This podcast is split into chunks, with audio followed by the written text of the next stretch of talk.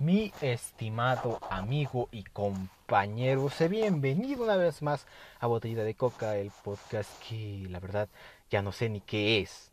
Pero bueno, estamos aquí una, una vez más. Espero que hayas tenido 15 días, ojo, 15 días llenos de aprendizaje, de autocontrol, de salud emocional, de salud mental, salud física, de progreso y de todo lo que quieras que sea positivo para ti y para los demás. Personalmente te puedo decir que esta quincena para mí ha sido bastante buena, se puede decir, ya que aquí en México fueron eh, vacaciones de Semana Santa y bueno, es una fiesta católica de una semana, pero te dan dos semanas de vacaciones, así que eso está sumamente perfecto. Así que por universidad yo no me preocupé esta quincena, me la pasé viendo películas, eh, jugando videojuegos, eh, investigando, claro está, y claro que sí, tuve que hacer tarea como cualquier persona normal en vacaciones, es, es triste, pero así son las cosas. Y bien, amigo, te, puedo decir que esta semana aprendí, bueno, mi, mi, mi, mi aprendizaje de esta semana ha sido más que nada eh, eh, crecimiento de criterio, de criterio obviamente eh, enfocado a la evaluación de distintas cosas y también sobre la emulación en un Nintendo 3DS. Sé que esto es poco relevante para ahora, pero es, es que es un logro para mí, pues yo he sido pobre toda mi vida, literalmente. Y pues he jugado, o sea, yo sé muy bien lo que es la emulación. Yo sé, yo soy un emula pobre, como le dicen en la comunidad. Y he jugado de todo. Intenté jugar emuladores de Play 2, mi computadora no las corrió, lamentablemente. He jugado emuladores de Play 1, emuladores de Game Boy Advance, Game Boy Color y Game Boy Clásica, emuladores de de Wii U incluso. Eh, emuladores de Nintendo antes de comprarme mi Nintendo, emuladores de Nintendo 3DS. Y no inventes, amigo. O sea, yo sé lo que es la emulación. Y ahora que se puede hacer de forma legal en Nintendo 3DS, bueno, ajá, legal entre comillas se puede decir, porque nada más hay juegos selectos que se podían emular. Pero pues ya sabes, ¿no? Cómo es el internet y cómo son los piratas y pues gracias a ellos aprendí a emular cualquier tipo de juegos. Estoy jugando los juegos de Ranma y medio, el... Ojo, con el nombre, el Ranma y medio Chounai Hekitu Gen. El Ranma y medio Hard Battle y el Ranma y medio Treasure of the Red Cat Gang. Así se llaman, me los aprendí. Y los he jugado. Son juegos que salieron para la Super Nintendo y como son viejitos, están hasta el huevo de difíciles. Y bueno, amigo, te preguntarás, ¿qué vamos a, ¿de qué vamos a hablar hoy? Y te quiero decir que vamos a hablar ahora de otra película. ¿Por qué no? Iba a hablarte de The Offspring y creo que lo mencioné la semana pasada, bueno, hace 15 días, la emisión pasada, pero sinceramente ya no me dan ganas de hablar de esa banda porque si bien sí me gusta, o sea, hay eh, temas que sí me han gustado, que sí me, pues sí, se me gustaron, pero honestamente hay bandas de las que más adelante en este podcast voy a hablarte. Y que simplemente me gustan, o sea, que llegaron a mí por la radio, por distintos factores. Y que en verdad me gustaron al más del 50% de sus obras. No como The Offspring, que nada más me gustaron selectas canciones. Y ahora sí, ¿de qué vamos a hablar? De otra película. ¿Qué película la nominada, ojo, nominada al Oscar de este año, Nomadland. Que en, bueno, salió hace un año en Estados Unidos. Pero aquí en México, ojo, que nos iba a llegar en febrero. Y creo que no llegó jamás. Jamás llegó Nomadland. Eh, jamás la vi en los cines. Y por digital en español tampoco la he visto. La tuve que ver gracias a, ya saben, acá los señores que viajan en barcos robando tesoros con parches en los ojos y un loro en el hombro por una aplicación de el teléfono la tuve que ver la vi en inglés y es decir bueno está bien y eh, admito que mi inglés no es bueno tengo que mejorar muchísimo en ese aspecto Pero este inglés que hablan en esta película, la verdad, se me hizo súper raro. Y tú, como vienes de Estados Unidos, por las estadísticas me he dado cuenta. Eh, espero que ya hayas visto la película. Y si no, espero que eh, después de escuchar este podcast te den ganas de verla. Porque en verdad es alucinante. Es sumamente bella. Ahora sí, ¿de qué trata Nomadland? ¿Y por qué estoy literalmente afilándole la espada en estos cinco minutos que llevamos de video? Bueno, de video, perdóname. es que acabo de grabar para YouTube. Bueno, en estos cinco minutos de transmisión. ¿Por qué? ¿Por qué eh, me la paso literalmente ahí cromándosela? Bueno, la narrativa de la película nos cuenta la historia de Fern, una mujer que pierde todo, pierde su propiedad y todo lo posesivo que podía tener en ella gracias a la recesión económica que pasó donde ella vivía. Es eh, una película con un guion adaptado, viene de un libro me parece, pero he de decir que la película tiene, incluso sin haber leído el libro antes, tiene personalidad única. Y te voy a decir por qué. La narrativa es esa, el argumento es ese. La película nos cuenta esa historia. Nos va a contar sobre Fern y sobre cómo perdió todo y por qué ahora es una nómada viajando en su van. Y ahora, si eres una persona que no puede prestar atención a algo por mucho tiempo, no le vas a entender a la película.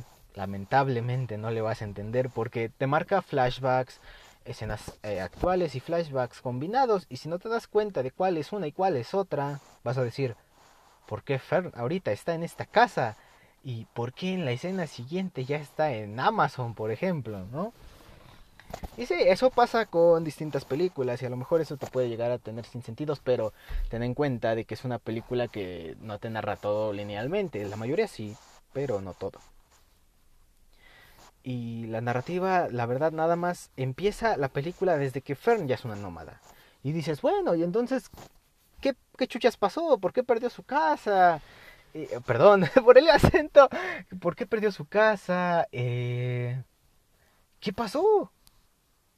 Y bueno, las respuestas están en la película, están en los diálogos. La película tiene una sinergia de personajes bastante única, como las que haya logrado hacer Tarantino. Todo el argumento se te cuenta a través de diálogos entre los personajes, entre Fern y todos los nómadas con los que ha platicado. Ella eh, habla con ellos, les dice, ¿sabes qué? Yo también perdí todo. Eh, ah, creo que era una compañía minera la que estaba por allá y tronó y no sé qué jaladas pasó, pero creo que sí fue por minería. El chiste es que le quitaron su casa, su esposo murió y ha pasado por bastantes situaciones difíciles las que, las que la han orillado a alejarse del mundo. Y he de decir, eh, o, sea, tú sabes por lo que he pasado, ya no quiero remontarme a eso. No sé si a ti te guste o no, no, no tenemos canal de comunicación mixto aquí, nada más yo te hablo y tú escuchas. Pero ya no quiero volver a eso. El chiste es que tú tú sabes que he pasado por momentos de mi vida bastante difíciles. Y... Ah, bueno, más que nada actualmente. Y he de decir que esta película llegó... Llegó en el momento indicado. O sea, Nomadland llegó cuando yo me había sentido una mierda, me había sentido mal. Y es que Fern pasó por lo mismo, bueno, de manera más fuerte. O sea, a él sí se le murió su pareja y a mí simplemente pues me dejaron por güey.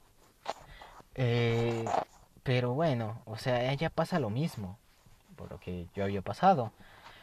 Y gracias a esto y gracias a esta empatía que yo pude llegar a sentir por Fern, la película me puso me puso a a pensar, me puso a reflexionar bastante sobre qué era lo que estaba haciendo con mi vida sobre si realmente lo que estoy haciendo es correcto. Fern no tiene nada. Lo único que tiene es su camioneta. Y se le ve feliz. Pese a momentos en los que, claro, recuerda a su esposo. Pero se le ve feliz. no teniendo nada. Y yo que lo tengo prácticamente todo lo esencial. Una casa, comida diario, una familia, trabajo, salud, una, una educación. Me siento tan vacío. O me sentí tan vacío.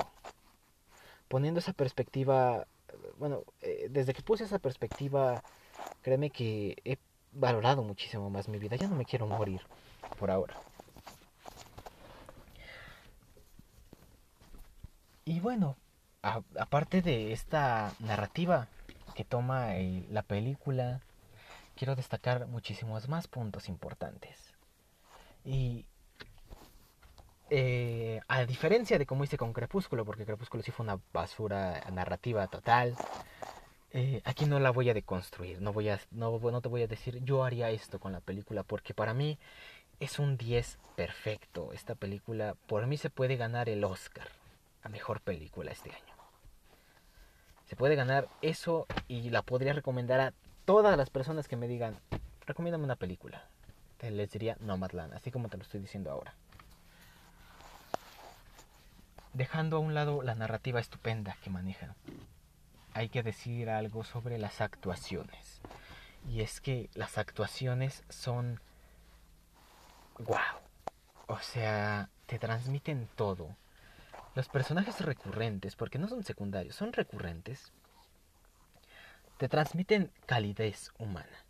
Lo que necesita una persona como Fern, quien está alejada de la civilización, necesita calidez. Los personajes la demuestran completamente, hasta el güey que le rompe sus platos favoritos. Le demuestra calidez, pese a que la cagó. Le presenta conformidad, que no está sola,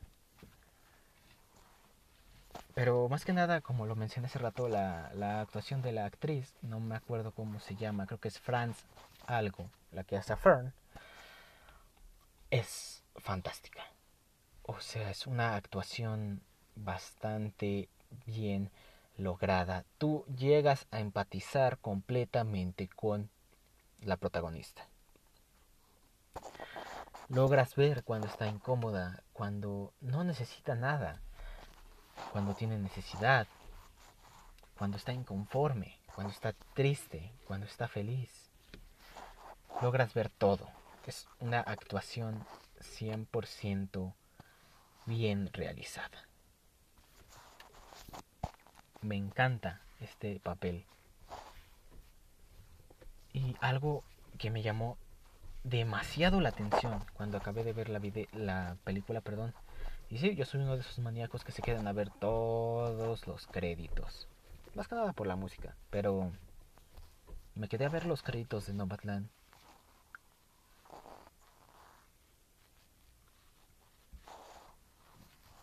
Y me di cuenta de que todos los personajes nómadas que salen en la película en verdad son nómadas o sea, ves sus nombres del papel que hicieron, ves el nombre de la, de la persona real y es el mismo. Se me quedó ahorita uno, que fue el de Linda May.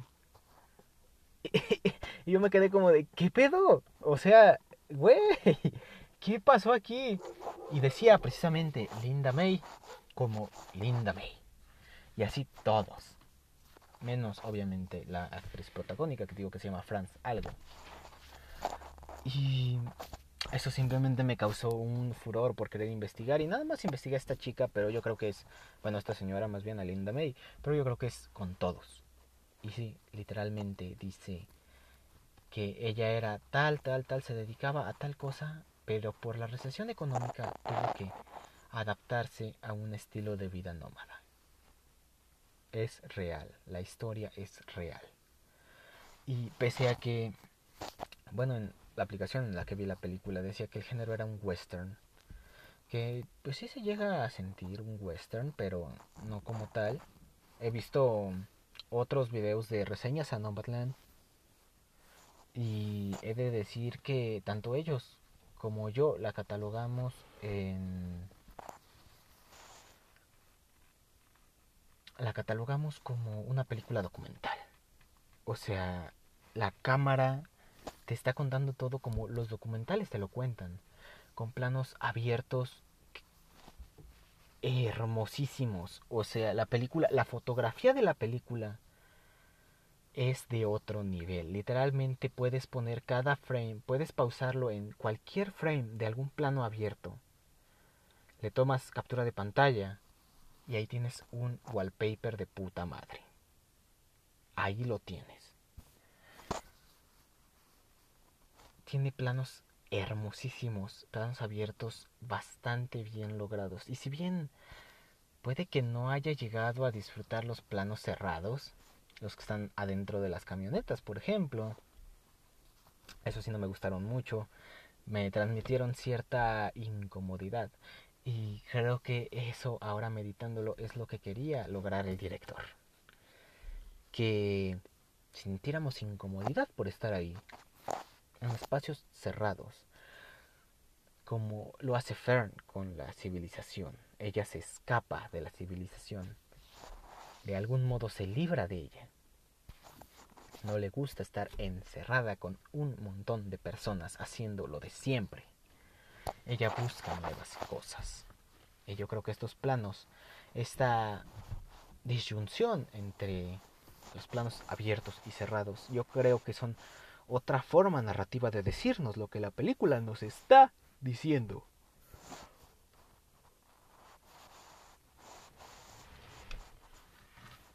Aparte de los planos fantásticos como los que llega a tener algún documental de la naturaleza,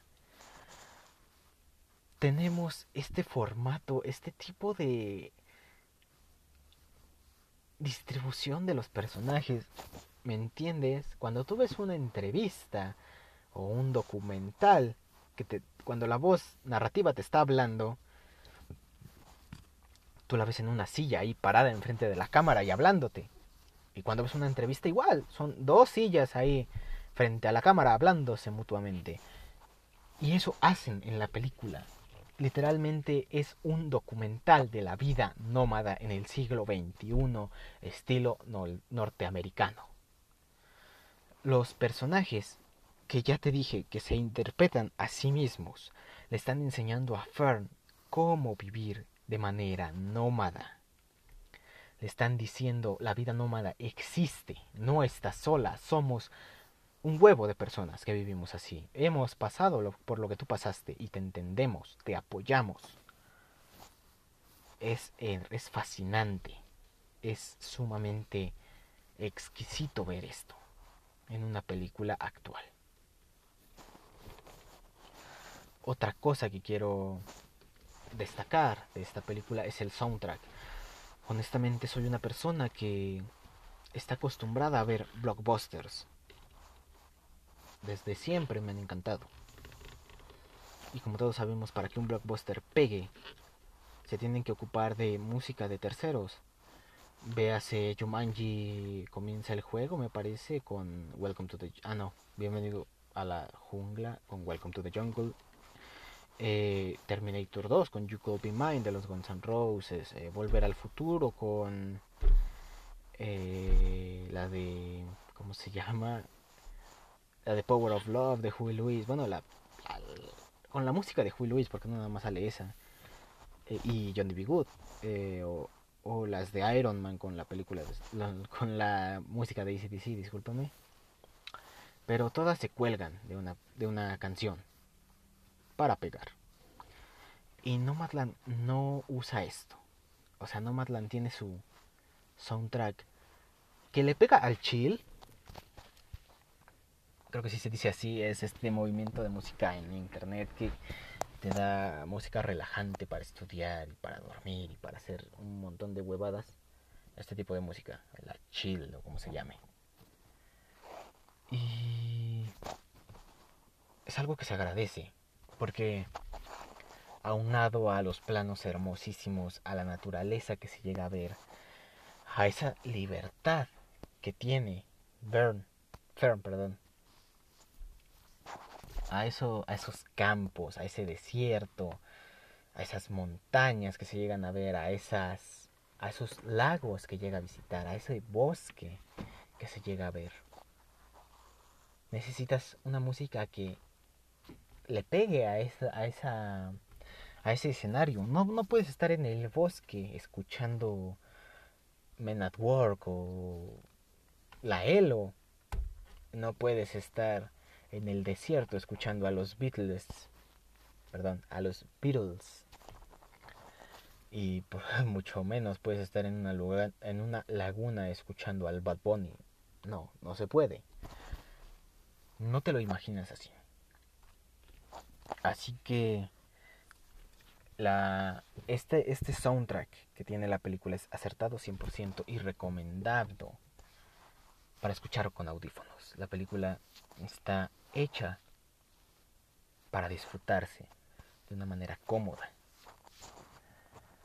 Pese a que tiene un chingo de, de diálogos, porque te digo que la historia se cuenta a través de los diálogos y pese a y aparte de eso, pues obviamente tienen que desarrollar sus personajes y mostrarnos las situaciones que pasan y todo eso. No se te hace pesada, no se te hace larga. Es una película que sabe aprovechar su tiempo, que sabe cómo mantenerte pegado. Y honestamente, he de decirlo, es mi favorita ganar el Oscar. Es una película que disfruté, que me hizo pensar Precisamente, y no solo pensar en lo que estaba viviendo el personaje, no, en lo que estoy viviendo yo. En lo que he estado haciendo estos últimos 10 meses. En lo que he estado viviendo, en mi comportamiento, en todo me ha hecho pensar. Me, ha hecho darme cuenta de lo pendejo que he sido. De lo baboso que he sido. De lo soquete que, que pude llegar a ser. Es una película honestamente, si no la has visto, te la recomiendo muchísimo.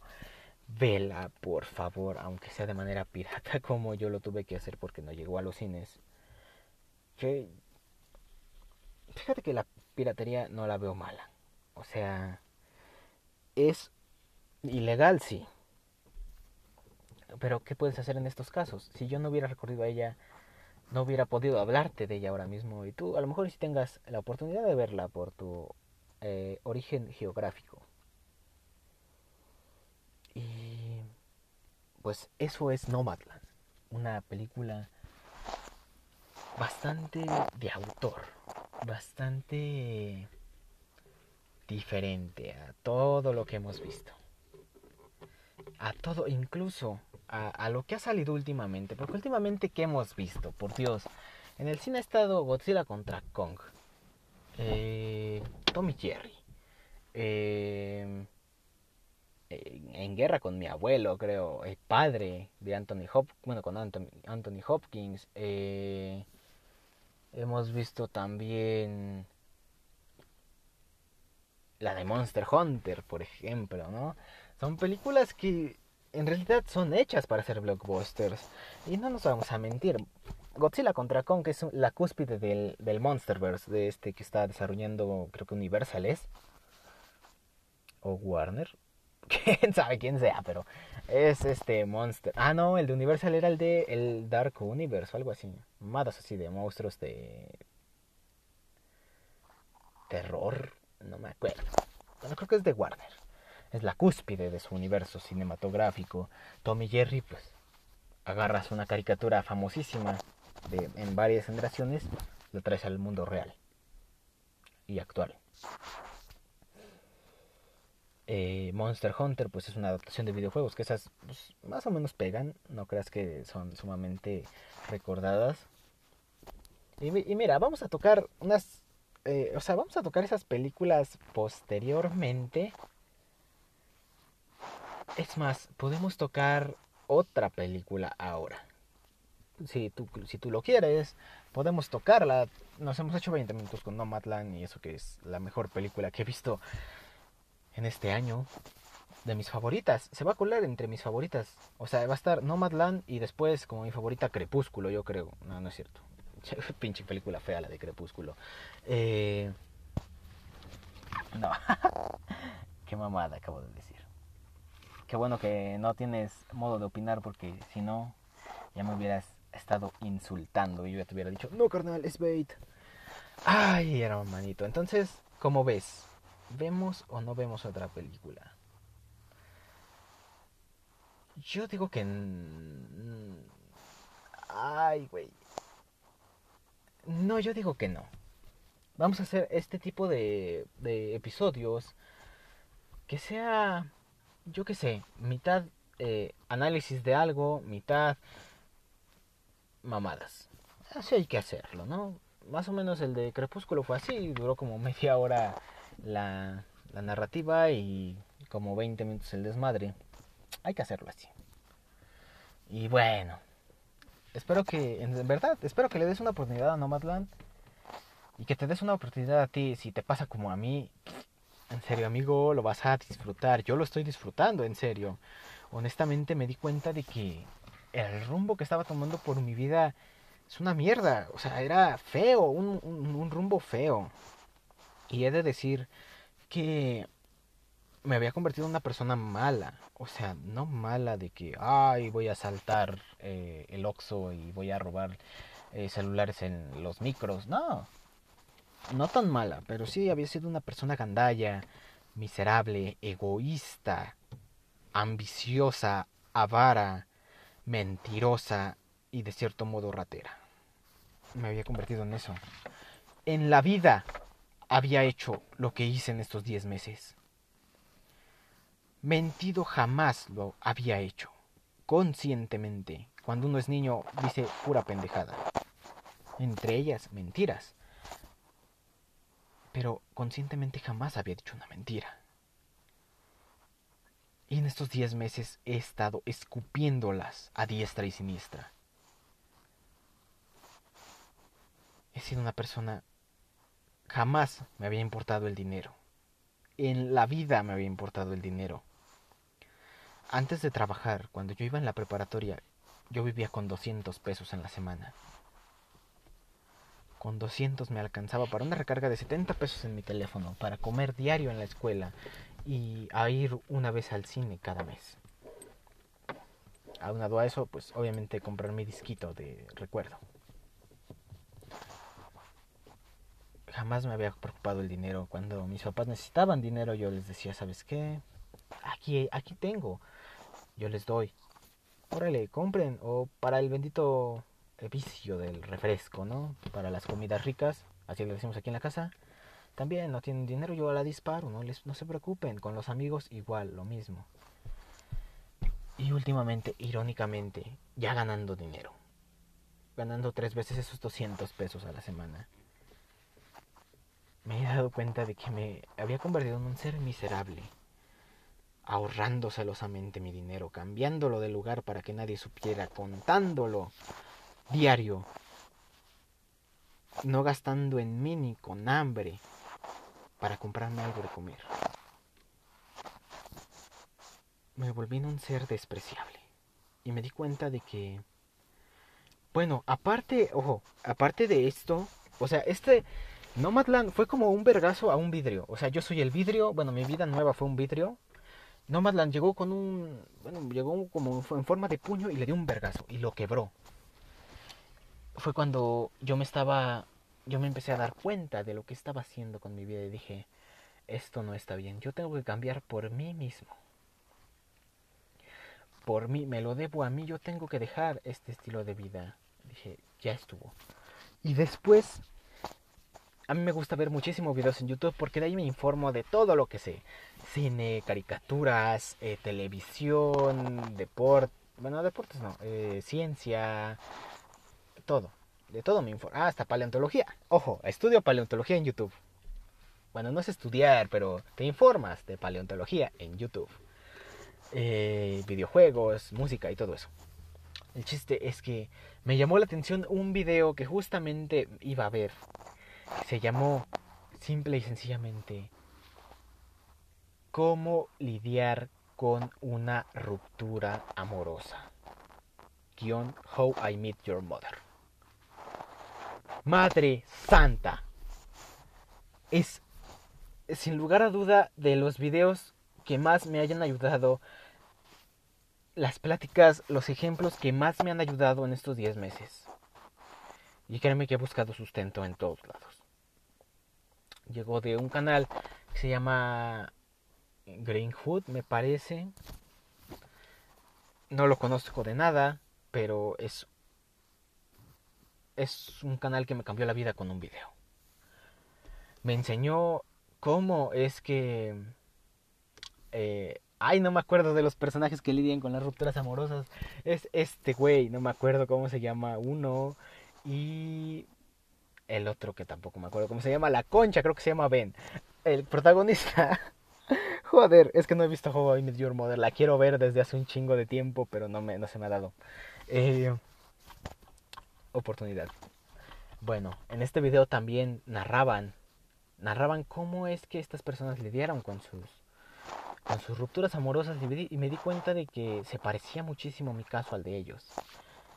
Y dije, a ver, ¿qué es lo, qué es lo, que, qué es lo que han estado haciendo y qué ha salido mal? Y lo vi. Vi lo que estaba haciendo mal. el primero que es... Ay, no me acuerdo cómo se llama.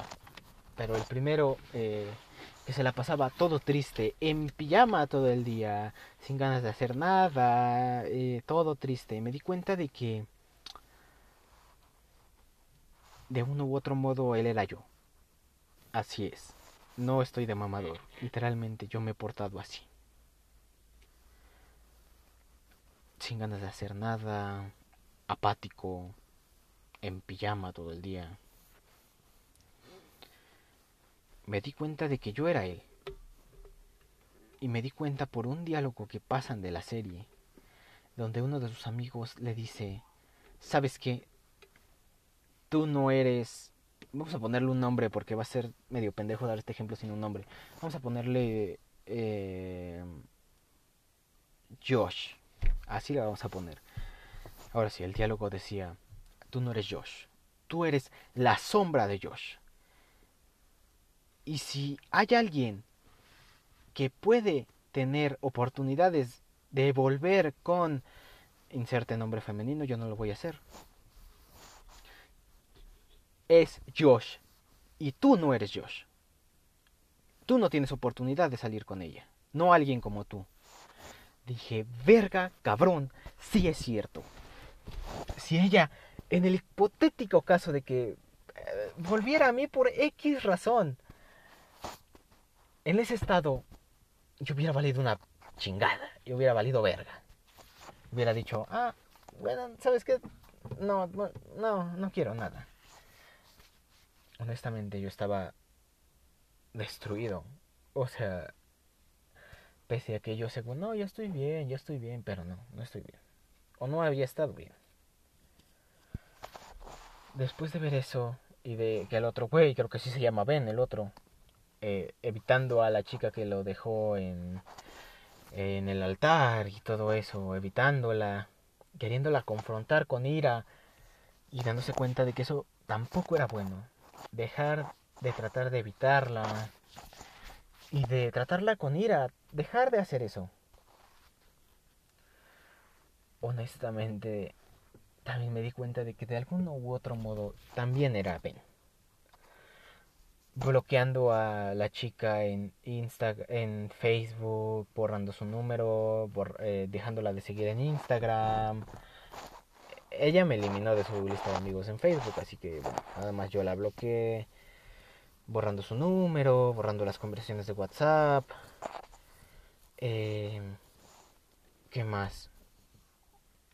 Incluso la borré del Pokémon Go. Hazme el chingado favor. Joder. Eh, no, no, no. O sea, estaba, estaba actuando mal. Y sí, cuando volviera yo le hubiera escupido veneno en toda la cara, le hubiera dicho, ah, que quién sabe qué, que tú me abandonaste, que no, que no, que no se vale, y no sé, no sé qué, y no sabes cuánto he sufrido, y que tú vienes acá, bien, bien despreocupada, ya. Honestamente, iba a ser un completo imbécil si eso pasaba. Entonces, he dejado de hacer eso.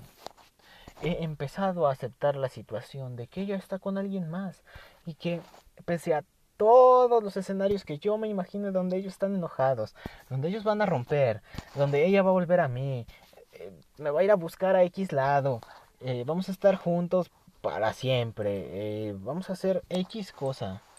Me he dado cuenta que no, está mal ese comportamiento. El sobrepensar esas situaciones también me han hecho llegar al delirio y a la ansiedad. Así que he dejado de asimilar esas situaciones. Ella está con su novio. Ella está feliz. Y yo simplemente quiero que ella sea feliz. Quiero que ella logre tener esa paz mental, esa seguridad que conmigo no pudo obtener. Quiero que se sienta segura, feliz, amada, que sienta el calor del amor. El amor es algo muy bonito. Y si ella lo siente con él, adelante. Puede que ella sea el amor de mi vida, pero que ella lo sea, que ella sea el amor de mi vida, no le impide a ella estar con el amor de su vida. Así son las cosas. Así es la vida y hay que saber lidiar con ello. He estado en ello, he estado asimilando la situación, he estado haciendo todo eso. Y créanme que me ha traído muchísima paz mental. Honestamente, obviamente quiero tener una relación. A lo mejor y no pronto, pero sí quiero. O sea, no le tengo pavor a las relaciones. Quiero tener una. Y pues simplemente yo creo que los errores no existen. O sea, puede que yo, por ejemplo, la haya cagado, según yo, la haya regado, haya metido la pata con ella, con Jocelyn.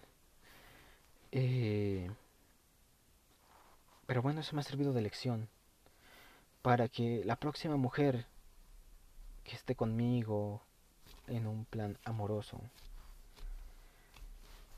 que yo no la riegue como lo hice con ella otra vez, ocupando la palabra regar.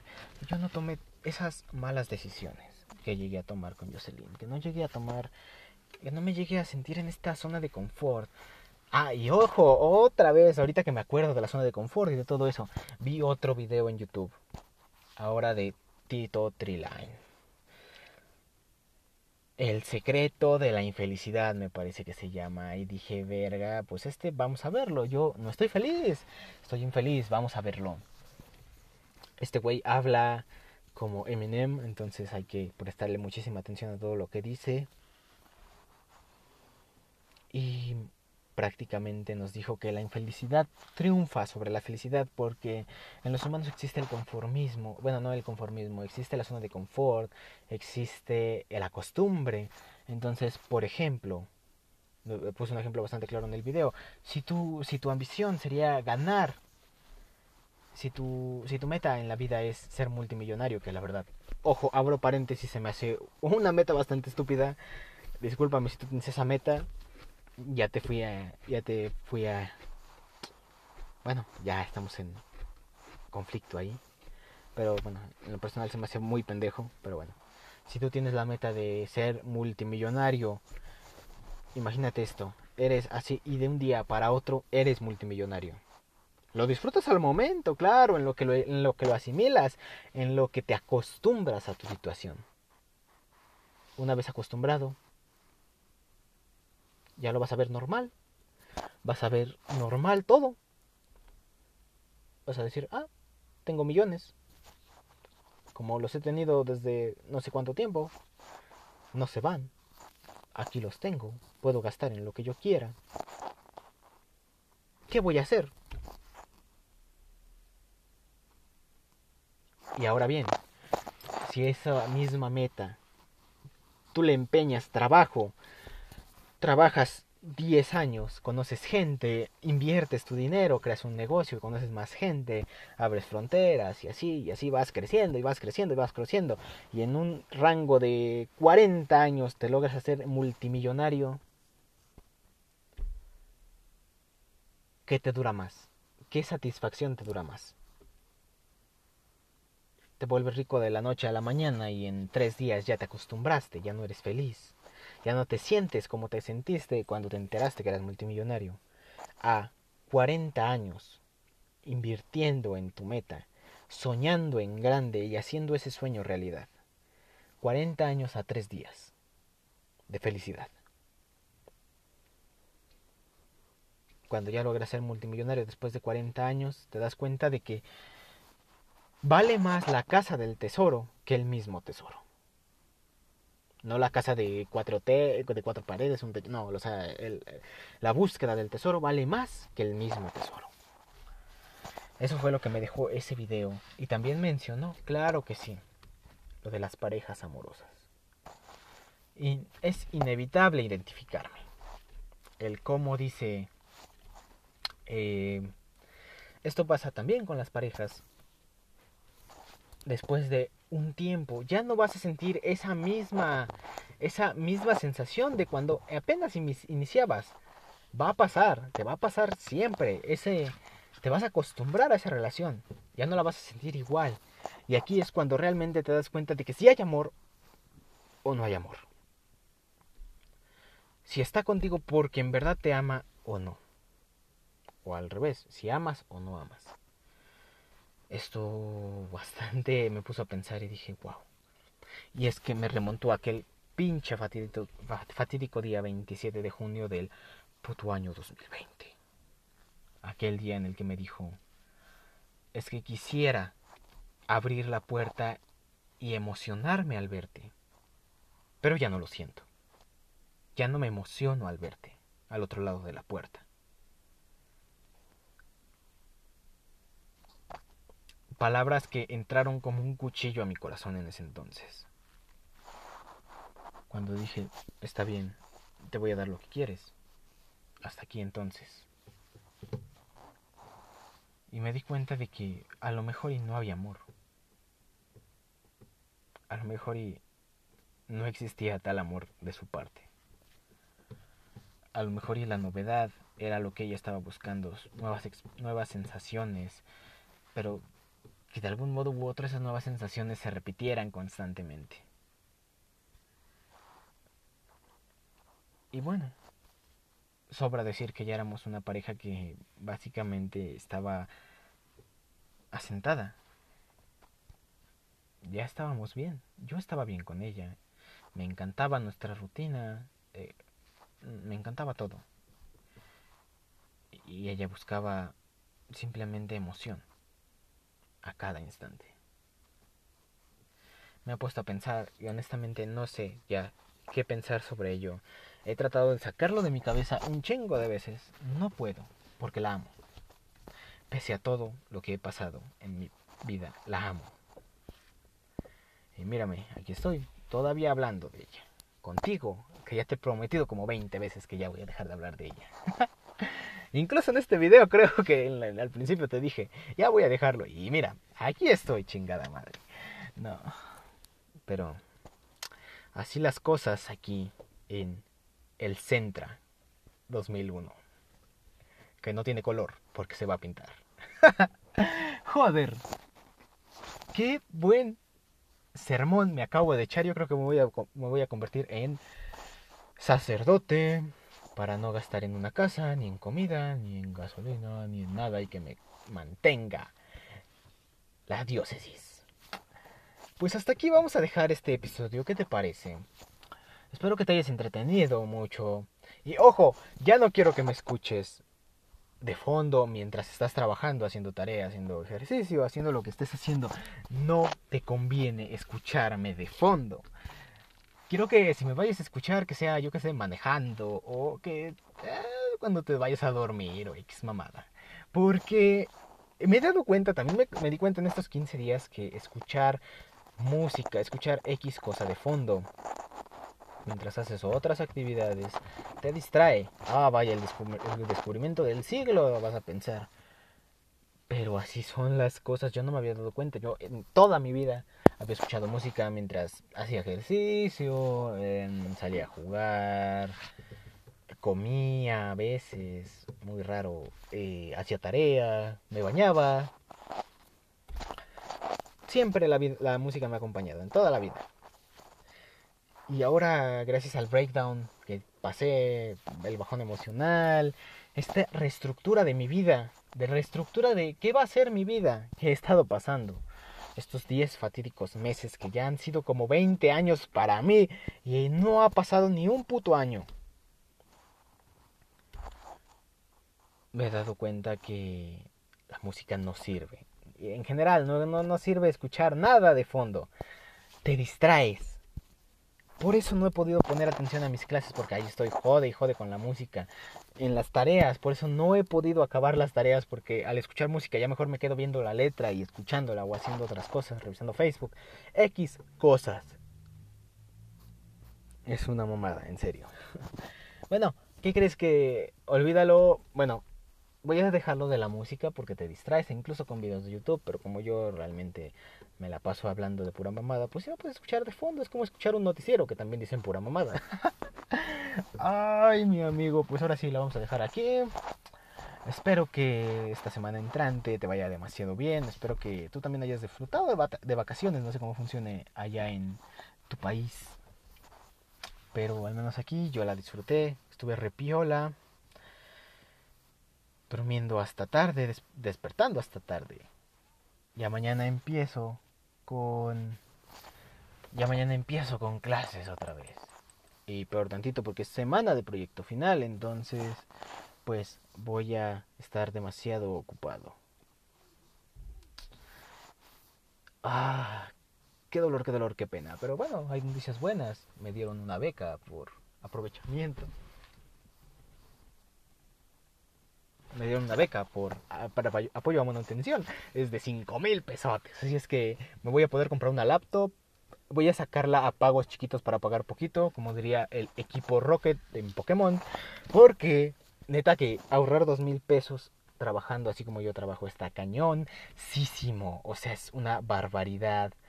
Tratar de ahorrar yo que sé, 12 mil pesos, que es más o menos mi meta para la computadora que me quiero comprar, más o menos. Más no, le voy a invertir, no mames, es un chingo de dinero. Eh, que ojo, 12 mil pesos son como 600 dólares. Más o menos. Eh, nada más le voy a invertir eso, no mames, no le voy a invertir más. Y la voy a pagar a plazos porque pues ni pedo. ni pedo, el querer es poder y pues yo no, yo a pesar de querer, no puedo ahorrar. Entonces es mejor así porque pues mira, la tengo al instante y puedo hacer tareas en el trabajo, jugar emuladores chidos, eh, ya, ya instalarme emuladores de Play 2, que es lo que anhelo, porque mi computadora tiene 2 de RAM, imagínate, no mames, esa madre no corre nada. Bueno, emulador de Play 1 sí corre, pero nada más. De Play 2 no. Ya me quiero comprar una mínimo de 12 GB de RAM para que pueda correr ahí el, el Play 2. Estaría cool. Y pues eso es lo que voy a hacer con mi beca. Aparte de pagar la colegiatura y comprarle alimento a mis perros. Claro que sí. Pues ahora sí, espero que tu semana entrante esté llena de conocimiento, que sepas cuidar tus relaciones intrapersonales, joder, tus relaciones personales, vamos a dejarlas así, que estudies, que trabajes, que juegues, que escuches, que analices, que pienses, que ames, más que nada. Ya sabes, yo soy Miguel de Botellita de Coca y nos estaremos escuchando, si la flojera me lo permite, de aquí ocho días.